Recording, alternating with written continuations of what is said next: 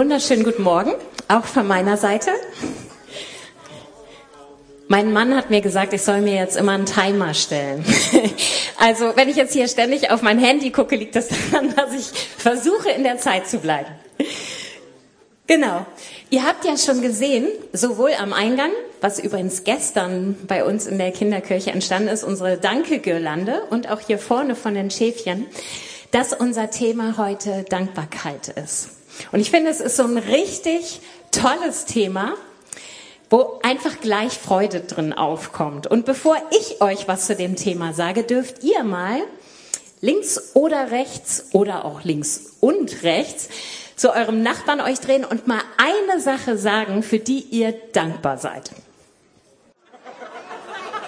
Also eurem Murmeln nach zu urteilen, würden euch locker noch mehr Sachen wahrscheinlich einfallen. Aber es ist schon mal schön, wenn man sich über eine Sache Gedanken gemacht hat. Ich habe ein kleines Team gestern gehabt. Die haben sich gestern schon was ausgedacht, um mich so ein bisschen hier mit der Predigt zu unterstützen und euch so einen kleinen Trailer zu geben, worin es in meiner Predigt gehen könnte. Ja, Jetzt habt ihr schon so ein bisschen einen Einblick in das, worum es heute geht. Sophia war ja hier vorne und hat erstmal für etwas gedankt, was vielleicht nicht ganz so oft bei uns vorkommt, nämlich für sich selbst. Ich bin ja mal gespannt. Ich frage jetzt einfach mal in den Raum. Als ihr euch eben zu eurem Nachbarn gewendet habt, gab es jemanden, der dem Nachbarn gesagt hat, ich bin Gott dankbar für mich selbst? Spannend, oder? Es hat sich keiner gemeldet. Gut, es ist vielleicht jetzt auch nicht so das Typische, was man jetzt dem Nächsten sagen würde. Das klingt ja auch so ein bisschen komisch überheblich, ne? Also ich bin dankbar für mich. Aber frag dich doch mal, wenn ich dir das in einem persönlichen Moment die Frage für dich gestellt hätte, wäre das einer oder vielleicht der erste Grund gewesen, wofür du Gott dankbar bist, dass es dich so gibt? Ich finde es ganz spannend, dass dieses Thema in erwachsenen Gottesdiensten eigentlich sehr stiefmütterlich behandelt wird, nämlich die Selbstliebe, also dieses für sich selbst dankbar sein. Ich war letztens mit Chris in einem anderen Gottesdienst in Nordheim und ich habe da ein Kapitel aus meinem Buch vorgelesen, wo es ähm, sehr viel um, um die Identität geht, um das Selbstbild, um kann ich mich annehmen. Und hinterher kam so eine erwachsene Frau auf mich zu und meinte, boah, das Kapitel hätte sie, sie sehr berührt, wobei das ja eigentlich viel besser aufgehoben wäre bei Jugendlichen. Und dann dachte ich, ja, das ist so unsere typische Meinung. Kinder und Jugendliche müssen ganz oft hören, Mensch, Gott liebt dich, Gott schätzt dich, Gott sieht dich und so wie du bist, bist du gut. Aber ehrlich gesagt glaube ich, das ist ein Bedürfnis, was nie in uns aufhört und womit wir, egal welchen Alters, trotzdem interessanterweise ziemlich viele Probleme haben, uns selbst zu lieben und uns selbst anzunehmen. Ich sage heute sehr viel, wo du vielleicht innerlich einfach sagen kannst, weiß ich schon. Ich möchte dich herausfordern, wenn du nicht gleich von Herzen wie Sophia hier vorne beten könntest, danke Jesus, dass es mich so gibt, wie ich bin, dann nimm dir doch auch, wenn du die Gedanken vielleicht schon mal gehört hast, sie ganz neu auf dein Herz. Psalm 139, Vers 14. Es ist nämlich biblisch, dass wir Danke für uns sagen. Das ist ein Psalm Davids und er sagt, ich danke dir dafür, dass ich so wunderbar erschaffen bin. Es erfüllt mich mit Ehrfurcht. Ja, das habe ich erkannt. Deine Werke sind wunderbar. Und mir sind drei Sachen neu in dem Vers aufgefallen. Einmal dieses, er sagt nicht nur, danke, dass es mich gibt. Das wäre ja auch schon ein Grund, ne? Danke, dass ich leben darf oder so, dass ich existiere. Er sagt auch nicht nur danke, dass du mich erschaffen hast, sondern er sagt danke, dass du mich wunderbar erschaffen hast. Er setzt da ein Adjektiv rein, was deutlich macht, er hat seine Bedeutung vor Gott, seinen Wert vor Gott definitiv verstanden und er empfindet sich so, wie er ist, als wunderbar. Und zwar so wunderbar, dass er sagt, es erfüllt ihn sogar mit Ehrfurcht vor Gott. Also das muss schon ziemlich wunderbar sein, ja? Wenn ich irgendwas sehe, was jemand gemacht hat, nehmen wir mal so eine Kinderzeichnung als Mutter, ja? Da kommt so ein, kommt so ein Zettel und da sind so ein paar Kritzeleien drauf und das Kind sagt, guck mal, ich habe einen Baum und ein Haus gemalt und du schaust die Striche an und denkst, mhm, schön, mein Kind. dann erfüllt einen das vielleicht nicht so mit Staunen. Aber hier geht es darum, dass David sagt, er hat Ehrfurcht vor Gott, wenn er sich selbst anschaut. Und das kann nur sein, wenn er wirklich verstanden hat, wie wunderbar er gemacht ist. Und dann steht da dieses Ja. Ja, das habe ich erkannt. Und es ist ein Ja zu sich selbst. Ich habe nochmal geguckt, was sind noch so andere Verse, wo Gott uns unseren Wert zuspricht. Zwei nenne ich euch noch. Einmal Matthäus 10, Vers 29 bis 31. Da steht, denkt doch einmal an die Spatzen. Zwei von ihnen kosten nicht mehr als einen Groschen und doch fällt kein einziger Spatz auf die Erde, ohne dass euer Vater es zulässt. Und bei euch sind sogar die Haare auf dem Kopf alle gezählt. Seid darum ohne Furcht. Ihr seid mehr wert als eine noch so große Menge Spatzen. Also Spatzen sind ja hier so diese kleinen Vögel nur, weißt du, diese, die immer so rumhüppeln. Ne? Also wenn Gott sagt, die sind ihm schon so viel wert, dass keiner von denen irgendwie unbeachtet bleibt. Und bei uns weiß er sogar die Anzahl unserer Haare. Dann zeigt uns das, wie viel Wert Gott uns beimisst. Und ich finde es ganz spannend, dass in diesem Vers im gleichen Atemzug steht, dass wir ohne Furcht sein sollen. Und wie viel Furcht entsteht, wenn wir uns selbst nicht annehmen können. Es können Verlustängste sein, dass du ständig um deine Beziehungen bangst. Mensch, ich bin so wenig wert. Hoffentlich merken das die anderen nicht. Oder auch Existenzängste, für sich selbst sorgen zu müssen, weil sieht mich überhaupt jemand?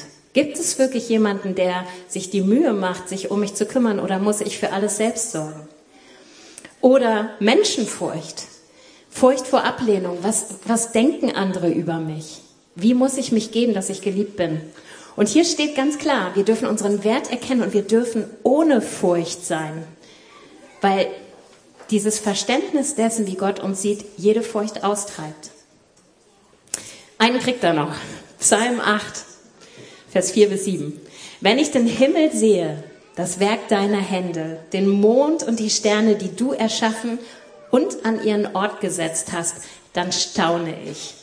Was ist der Mensch, dass du an ihn denkst?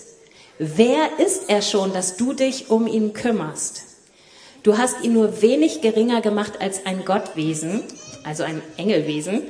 Mit Ehre und Würde hast du ihn gekrönt. Du hast ihn zum Herrn eingesetzt über deine Geschöpfe, die aus deinen Händen hervorgingen. Alles hast du ihm zu Füßen gelegt. Jetzt überlegt mal, von welchem Gott wir hier reden. Ein Gott, der die Erde erschaffen hat. Letztens habe ich diesen Vers gelesen, der hat mich so berührt, dass Gott dem Meer eine Grenze gesetzt hat durch den Strand. Und diese Grenze kann das Meer nicht überschreiten. Wie genial, was hat Gott alles gesetzt, worüber wir nur staunen können. Und dann nimmt er uns, den Menschen, und gibt uns so eine Würde, dass er uns tatsächlich auch Verantwortung gibt, dass er uns einsetzt über seine Geschöpfe und uns alles zu Füßen legt. Gott spricht dir einen Riesenwert zu. Und ich glaube, dass Gott wichtig ist, dass wir dankbar für uns sein können, dass wir verstehen, welchen Wert wir in ihm haben. Und wenn wir uns mal das wichtigste Gebot angucken, Jesus wurde gefragt, was ist das wichtigste Gebot? Und dann kommt Liebe Gott von ganzem Herzen und liebe deinen Nächsten wie dich selbst. Ich finde es ganz spannend, dass in dem wichtigsten Gebot das mit drin ist. Liebe dich selbst. Und wenn wir mal ganz ehrlich sind, dann merken wir, wie oft wir in Konflikt in unserem Leben kommen, auch mit anderen, weil wir uns nicht so lieben. Und ich hatte in den letzten zwei Wochen ein Bild und das hat mich total berührt. Und ihr dürft mich jetzt bitte nicht schlagen. Ich hole da mal was zu. Ich habe in meinem Bild Gott gesehen, der noch eine viel größere Kiste rausgeholt hat als die, die ich jetzt habe. Und in der Kiste waren Weihnachtskugeln. Also ich muss jetzt schon mal ein bisschen vorgreifen, aber es gibt ja im Laden auch schon Weihnachtsgebäck und sowas, ne? Von daher bin ich ja jetzt nicht ganz so absurd. Also wir versetzen uns in die Lage von Weihnachten und ich sah Gott, wie er diese Kiste holte und er holte diese Weihnachtskugel raus. Und die drücke ich jetzt mal Anastasia in der Hand, denn in dem Bild stand diese Kugel für die Einzigartigkeit von Anastasia. Also dich habe ich im Bild nicht gesehen, aber für die Einzigartigkeit eines von Gott geschaffenen Menschen. Und ich sah, genau wie Anastasia es gerade vormacht, wie Gott die Kugel nicht gelangweilt rausholte, so nach dem Motto, jedes Jahr das Gleiche, und dann nochmal so drüber bläst, weil sie schon leicht angestaubt ist, sondern er betrachtete sie liebevoll und staunend und stolz von allen Seiten. Und dann habe ich gesehen, jetzt brauche ich mal die Alicia. Du darfst dich mal neben die Anastasia stellen. Wie Gott genauso liebevoll eine zweite Kugel herausgeholt hat und sie auch gedreht und gewendet hat und total begeistert von der Einzigartigkeit dieser Kugel war. Aber wenn ihr euch mal Alishas Blick anguckt, dann ist die gar nicht so begeistert. Alicia, kannst du mir sagen, was du gerade doof findest? Dass Anastasias Kugel größer ist als meine. Hm. Und wenn du die von Alicia anguckst, gibt es vielleicht was, was du doof findest? Die, ist, die glitzert. Und deine nicht, ne? Und genau das fangen wir an. Ich habe gesehen, wie Gott mit so viel Stolz, mit so viel Liebe diese Kugeln angeschaut hat. Aber wir beginnen sofort die Größe, die Beschaffenheit, das Material zu vergleichen. Und wo Gott wirklich unsere Unterschiedlichkeit, unsere auf Ergänzung gelegte Unterschiedlichkeit total wertschätzt, fangen wir plötzlich an, die Gleichförmigkeit zu suchen. Wir vergleichen uns, wir bewerten einander, wir versuchen in irgendeiner Form das Ideal zu haben oder dem sozusagen zu entsprechen, von dem wir wissen, dass es so richtig beliebt und gut ist. Und dann nehmen wir Unterschiede, die Gott gemacht hat, ganz schnell als Bedrohung wahr. Oder auch als Basis für Überheblichkeit. ist ja lächerlich, wie der aussieht. Und dann fangen wir an, in diesem ewigen Vergleichen mit Teilen unserer Persönlichkeit und mit Teilen unserer Begabung zu hadern weil sie irgendwie nicht so richtig in das hineinpassen, was die Welt doch als Ideal darstellt. Und ich finde es sehr interessant. Die Gesellschaft versucht uns durch so viele Themen immer wieder zu suggerieren, dass sie Vielfalt unterstützt. Aber wenn wir mal ganz ehrlich sind und uns Bildung angucken, gerade unser Leistungssystem oder auch verschiedene politische Entscheidungen, dann geht es viel mehr darum, uns gleichförmig zu machen oder uns in irgendeiner Form gleichzuschalten mit dem, was eben gefragt ist und was nicht. Gerade ihr Kinder, wenn ihr in der Schule schüchtern seid, merkt man ganz schnell von den Lehrern, dass man immer getriezt wird. Ne? Du musst dich mehr melden, du musst mehr aus dir rauskommen. Und es wird ein ganz bestimmtes Ideal immer wieder gefördert. Und ich glaube, das kennen wir alle. Und das Wort gleichförmig kommt in der Bibel tatsächlich auch in einem Vers vor, nämlich Römer 12, Vers 2.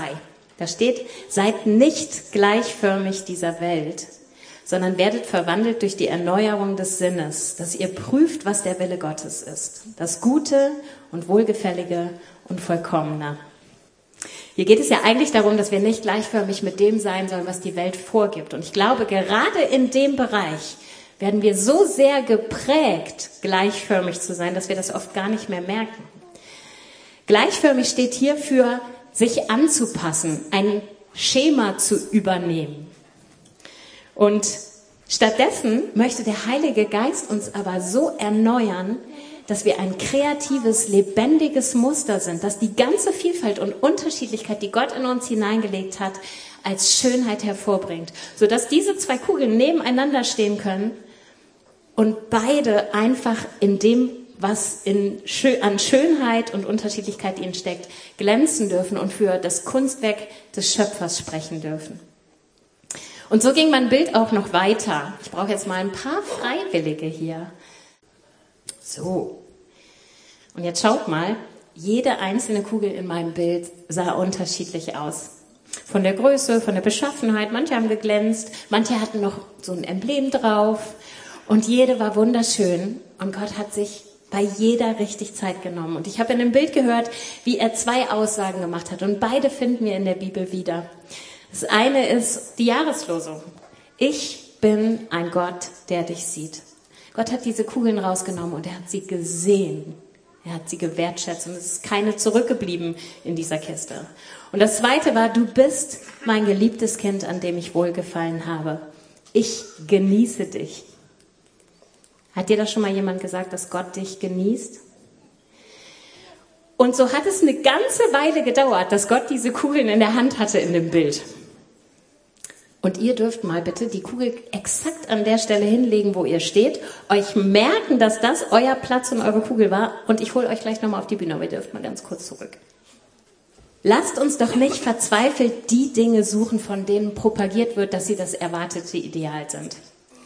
Lasst uns doch nicht unsere Unauffälligkeit schätzen sondern lasst uns unsere Einzigartigkeit schätzen. Lasst uns suchen nach der Kreativität unseres Schöpfers und dem, was er in dich und mich reingelegt hat und das lieben zu lernen. Und deswegen kriegt ihr jetzt eine Aufgabe. Unter eurem Stuhl gibt es einen Zettel und einen Stift. Das dürft ihr mal eben hervorholen.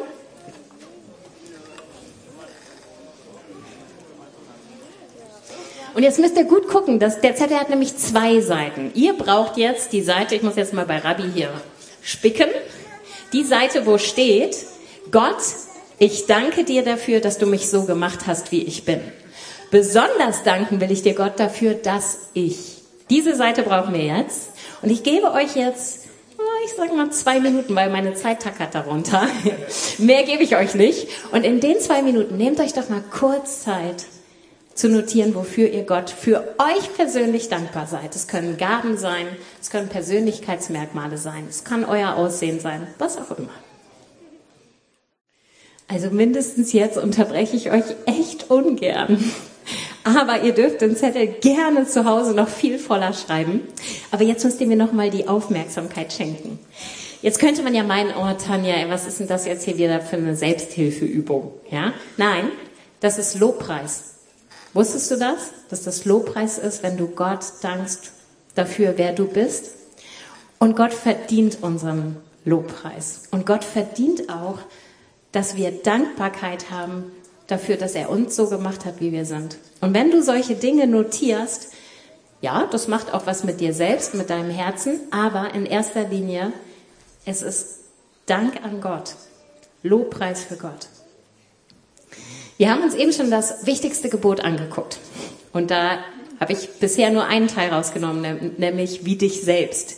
Das fängt aber an mit liebe deinen Nächsten wie dich selbst. Da ist ein klarer Zusammenhang. Das eine geht nicht ohne das andere. Das wissen wir eigentlich. Und wir merken das auch jedes Mal. Je weniger wir mit uns zurechtkommen, desto schwerer ist auch der Kontakt mit anderen Menschen. Vor allen Dingen mit Menschen, von denen wir uns in irgendeiner Form bedroht fühlen, ja, im Vergleich. Und Gott hat hier ganz klar gesagt, auch hier gilt Vielfalt. Und wenn ich Vielfalt sage, mag ich das Wort eigentlich nicht, weil das in unserer Gesellschaft gerade so blöd benutzt wird. Ich meine Vielfalt im Rahmen, den die Bibel vorgibt. Ja? Diese Unterschiedlichkeit, die Gott gemacht hat, die dient der Ergänzung. Und wenn ich jetzt Joe heißen würde, würde ich spätestens jetzt beim Schöpfungsbericht beginnen und würde sagen, Gott hat Mann und Frau erschaffen auf Ergänzung hin. Und das steht da auch ganz klar so, dass sie sich ergänzen und sich helfen sollen. Und da kommt diese Aussage, die wir alle kennen. Es ist nicht gut, dass der Mensch allein sei. Und das Neue Testament greift das auf mit dem Bild des Leibes, was wir auch schon Millionen Mal gehört haben. Aber wenn wir uns dieses Bild mal vor Augen führen, der Körper mit den unterschiedlichen Gliedern, dann gibt es eigentlich kein besseres Bild, um deutlich zu machen, wir müssen unterschiedlich sein, damit wir uns ergänzen können und wir dürfen diese Unterschiedlichkeit schätzen und lieben. Und für mich bedeutet das im Umgang mit anderen Menschen zwei klare Entscheidungen. Die eine treffe ich für mich selbst. Das ist nämlich die Entscheidung, ich möchte andere nicht in negativer Form, in irgendeiner Form mit mir gleichschalten. Ja, durch meine Vergleiche, durch meine Beurteilung, was ich für richtig oder falsch halte oder was ich für die Norm und die Nicht-Norm halte. Und das bedarf für mich in zweiter Linie eines Grundvertrauens in Gott. Und da setze ich mal an meinem Bild wieder ein. Jetzt wird es noch ein bisschen herausfordernder für euch.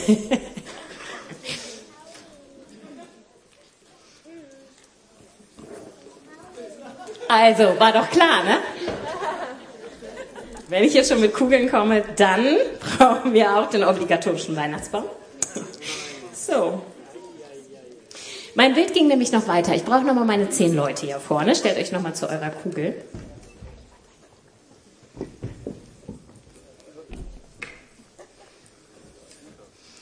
Ihr kriegt jetzt hier mal alle so einen, so einen Haken. Den könnt ihr schon mal oben in die Kugel reinmachen, so dass man die gleich aufhängen kann. So, ihr merkt, eigentlich bräuchte ich noch viel mehr Kugeln. Ne? Erstmal einen Applaus für meine zehn Helfer, die dürfen sich mal wieder setzen.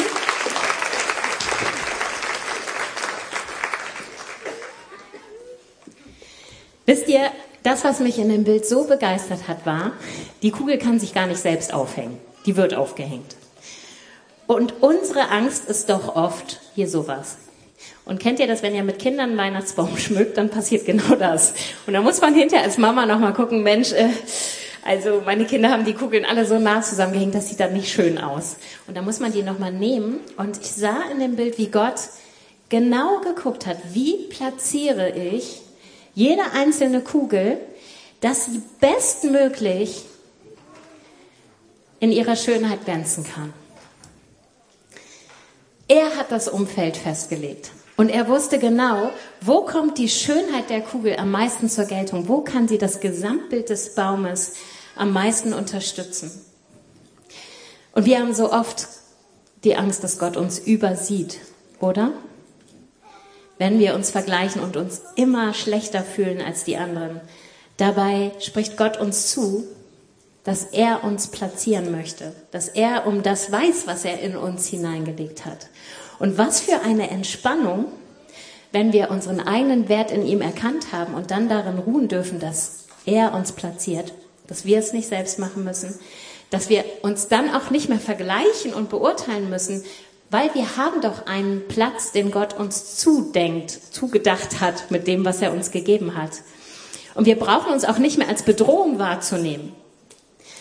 Das Spannende ist auch, dass eine einzige Kugel, so schön sie auch ist, niemals einen schönen Weihnachtsbaum schmücken könnte. Stellt euch vor, der Weihnachtsbaum wäre leer und es hängt eine einzige Kugel dran. Die könnte mega aussehen. Ja? Die schönste Kugel, die ihr euch vorstellen könnt, die wäre total verloren an dem Baum. Er wirkt eben einfach nur durch die Masse an Kugeln, die man dann auch noch so gut platziert, dass das Umfeld sie zum Strahlen bringt.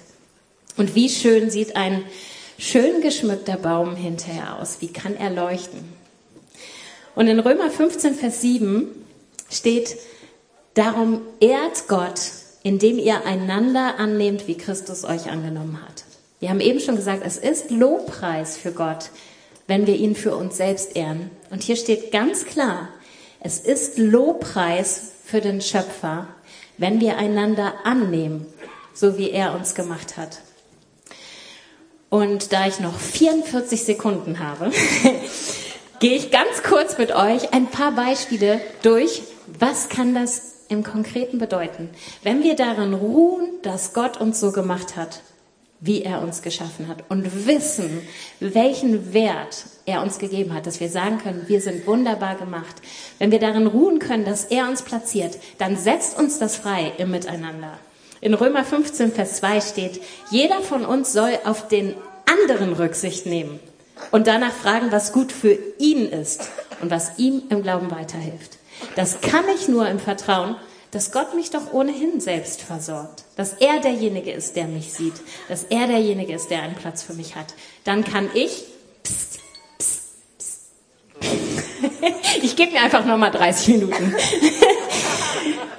Dann kann ich darin ruhen und den anderen ähm, vor meine Nase stellen und wirklich Rücksicht auf ihn zu nehmen und gucken, was ist gut für ihn. Römer 12, Vers 10. Lasst im Umgang miteinander Herzlichkeit und geschwisterliche Liebe zum Ausdruck kommen. Übertrefft euch gegenseitig darin, einander Achtung zu erweisen.